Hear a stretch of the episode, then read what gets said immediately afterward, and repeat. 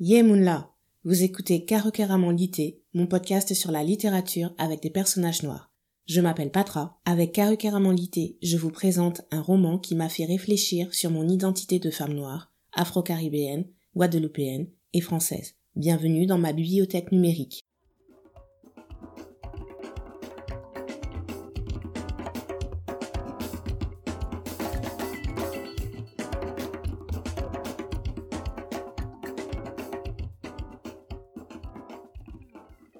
Bienvenue, bienvenue dans l'épisode 0 de Karukeramon Lité, Lité pour littérature. Vous avez vu, j'ai même changé le générique pour ce spin-off. Le titre c'est euh, Sixième continent de Mimi Nelzi. C'est un extrait de son mini-album Deeply Rooted. Si vous ne connaissez pas Mimi Nelzi, allez l'écouter. Si vous la connaissez, continuez de l'écouter. Hashtag Stream Caribbean. De toute façon, elle sera à l'honneur dans mon prochain cycle de hashtag mercredi avec, à suivre sur mon Instagram cet été. L'année dernière, j'avais décortiqué la discographie de Lawrence Baby. Et cette année, je voulais rendre hommage à une chanteuse, donc ce sera Mimi Nelzi. Je lui avais demandé euh, l'autorisation pour utiliser ce titre, donc Sixième Continent, il y a bientôt deux ans maintenant. Et à l'époque, c'était pour Karukeraman Ivy, la version anglophone du podcast. Et puis finalement, comme j'ai changé mes rubriques et tout ça, j'avais laissé Sixième Continent de côté jusqu'à aujourd'hui. Je voulais un générique différent pour bien distinguer Karukeramon et le spin-off Karukeramon Lité. Donc, dès que vous entendrez ça,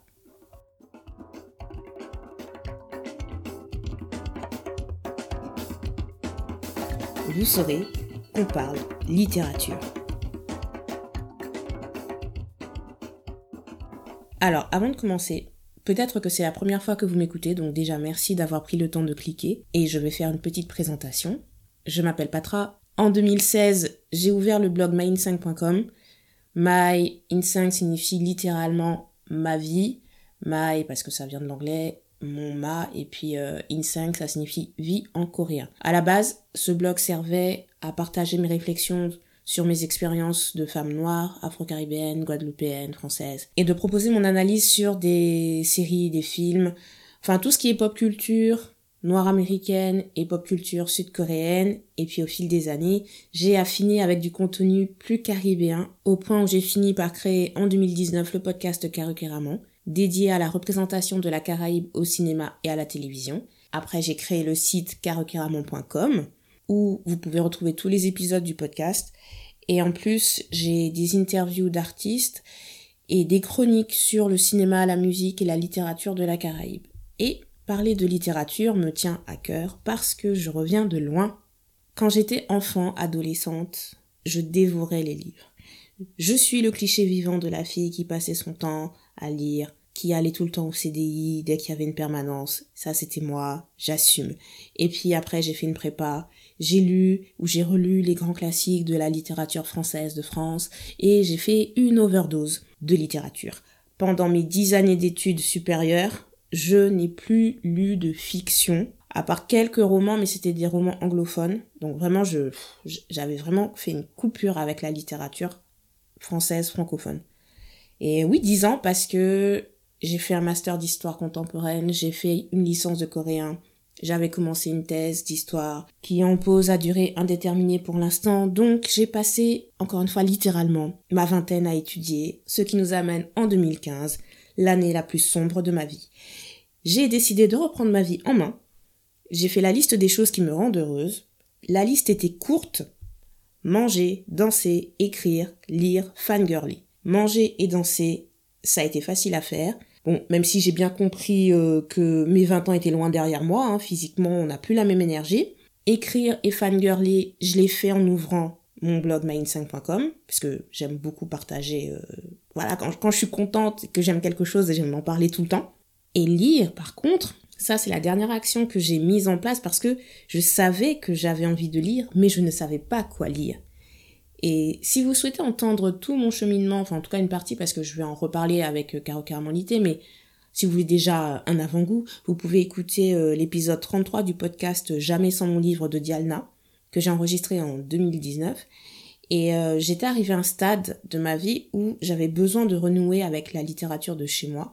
Et en fait, je dis renouer, mais c'est plus nouer un lien avec cette littérature Et depuis trois ans, j'ai retrouvé goût à la lecture. Je prends plaisir à lire de la fiction où les femmes sont au centre du récit, où les femmes noires sont au centre du récit, et ça fait du bien. J'aurais voulu garder une trace de tout ça, sauf que faire le podcast Carocaramon en français et en anglais, et plus la section musique de carocaramon.com, ça me demande déjà beaucoup de temps. En plus, moi-même, je me suis remise à écrire de la fiction. J'écris de la romance contemporaine. Je, je crois qu'on peut la classer en, romance contemporaine, mais moi je vais dire que j'écris de la Guada romance, donc c'est que de la romance mais qui se passe en Guadeloupe. Et du coup, je n'avais pas vraiment la motivation de d'écrire en plus des chroniques littéraires sur d'autres livres. J'ai tenté un peu sur, euh, j'ai un peu tenté le, de faire un bookstagram.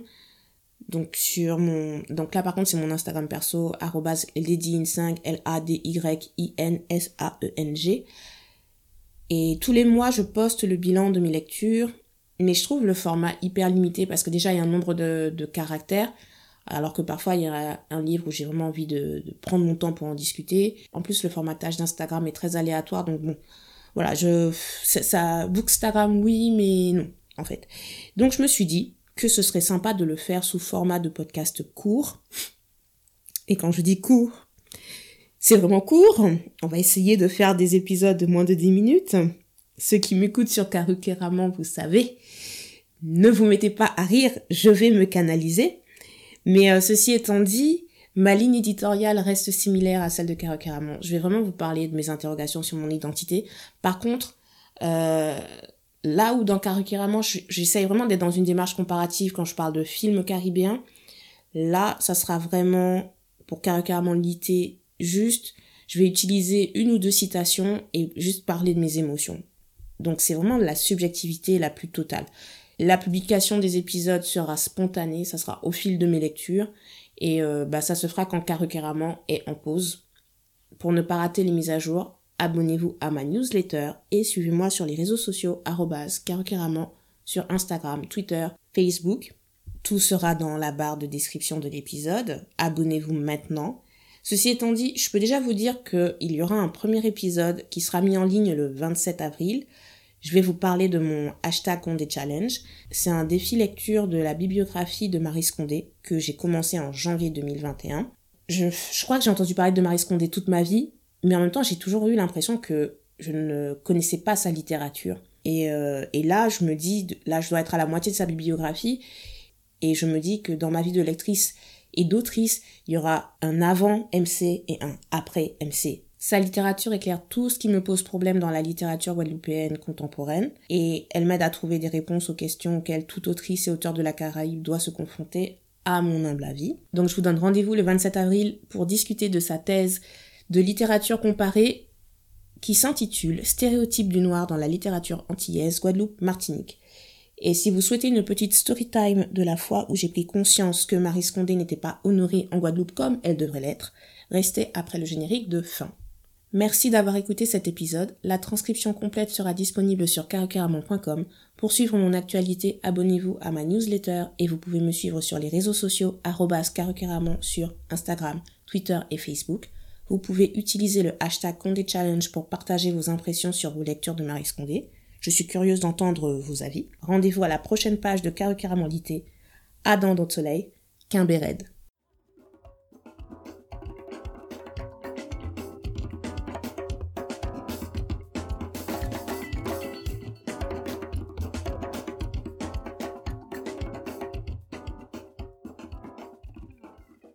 On est au début des années 2000. Je suis dans le jury du premier prix Carbet des lycéens. Bon, ça fait 20 ans, donc je pense qu'il y a prescription sur la confidentialité autour des délibérations. En tout cas, dans la sélection des livres qui nous avaient été proposés, il y avait Le cri des oiseaux fous de Dany Laferrière et C'est lanière coucoupée de Marie Scondé. Dany Laferrière a fait quasi l'unanimité et je comprends parce que Le cri des oiseaux fous est vraiment un roman magnifique Bon, d'ailleurs, j'ai aussi une story time au sujet de Dany Laferrière, mais bon, ça sera une autre fois, on verra. Donc, on est genre une vingtaine, je sais pas, une trentaine euh, d'élèves euh, qui ont été, euh, qui sont représentants de leur lycée, et on discute un roman l'un après l'autre. Il y a vraiment de bons débats, de bons échanges sur pourquoi on pense que tel livre mérite plus par rapport à un autre. Et là, quand il a fallu parler de Célanière Coucoupé, j'ai eu un choc. Parce que quasiment personne ne l'a lu. Et je rappelle que nous sommes en Guadeloupe. Marie Scondé est une autrice guadeloupéenne qui est reconnue au niveau mondial et, et c'est lanière c'était une nouveauté. Mais la majorité des, des élèves ne l'a pas mise en priorité de lecture. Quand ils nous ont donné la sélection, euh, franchement, y a, on n'avait pas beaucoup de temps pour tout lire. Je crois qu'il y avait une vingtaine, une genre 20 ou 25 livres à lire. Donc, j'ai sélectionné, je suis allée pour moi ce qui me paraissait le plus rapide. Et le cri des oiseaux fous, franchement, moi, c'était à la fin de la liste. Hein. Bref. Et du coup, le débat sur le roman a dû durer genre deux minutes parce que personne, quasiment personne ne l'avait lu. Et j'ai même entendu une réflexion, je pense que c'était un gars, qui a dit non, mais c'est bon, de toute façon, Marie Scondé, elle gagne toujours. Et cette phrase, cette intonation, je sais pas si on peut dire que c'est de la lassitude. Je sais pas comment, comment décrire l'intonation, mais en tout cas, pour moi, c'est ça le sentiment autour de Marie Scondé en Guadeloupe. On sait qu'elle est excellente depuis des décennies, on sait qu'elle est reconnue à l'international, mais elle n'entre pas dans le cercle des artistes qu'on porte au firmament juste par orgueil patriotique. Genre, il y a Kassav, on va parler de Kassav. Kassav, c'est le top du top. Même les personnes qui ne supportent pas le zouk ne vont pas oser aller critiquer Kassav ou se permettre de, de dire des choses sur Kassav. Par contre, Marie Scondé, c'est même pas qu'on dit des choses contre elle, c'est qu'on ne parle pas d'elle. Par contre, on va célébrer peut-être Simone Schwarzbart ou euh, Gisèle Pinault. D'ailleurs, moi j'adore Gisèle Pinault, je suis toujours la première à la citer, donc c'est pas ça, mais Marie Scondé, on a... en fait c'est ça, c'est cette impression qu'en fait on parle beaucoup d'elle, mais en réalité non. Et on, et on dit rien sur elle. J'ai l'impression qu'on ne lui laisse même pas une chance de briller chez elle. Parce que franchement, moi à cette époque-là, début des années 2000, j'avais lu trois livres de Marie Scondé. Rêve amer, Hugo le Terrible, parce que c'était des lectures imposées euh, pendant ma scolarité, et moi Tituba. C'est lanière coucoupée, c'était mon quatrième roman de Marie Scondé. Et j'ai vraiment du mal à croire que les adolescents autour de moi ce jour-là avaient une expérience de lecture tellement vaste pour se permettre de dire, pour se permettre de ne pas lire un livre de Marie Scondé et de déclarer bah, c'est bon, elle a déjà suffisamment gagné. Certes, elle avait déjà reçu des prix avant 2000. Elle avait aussi, euh, elle a reçu des prix encore après. Mais je ne comprends pas comment, en ayant une autrice avec son talent et un tel rayonnement international, notre réaction n'est pas de tenter de la soutenir dès que possible, ou en tout cas de la soumettre au niveau d'exigence standard, plutôt que de la mettre à part d'entrée de jeu. Et je me demande aussi pourquoi l'industrie de la littérature guadeloupéenne n'est pas plus développée aujourd'hui. Alors, d'un côté, il y a l'aspect structurel, les maisons d'édition, blablabla.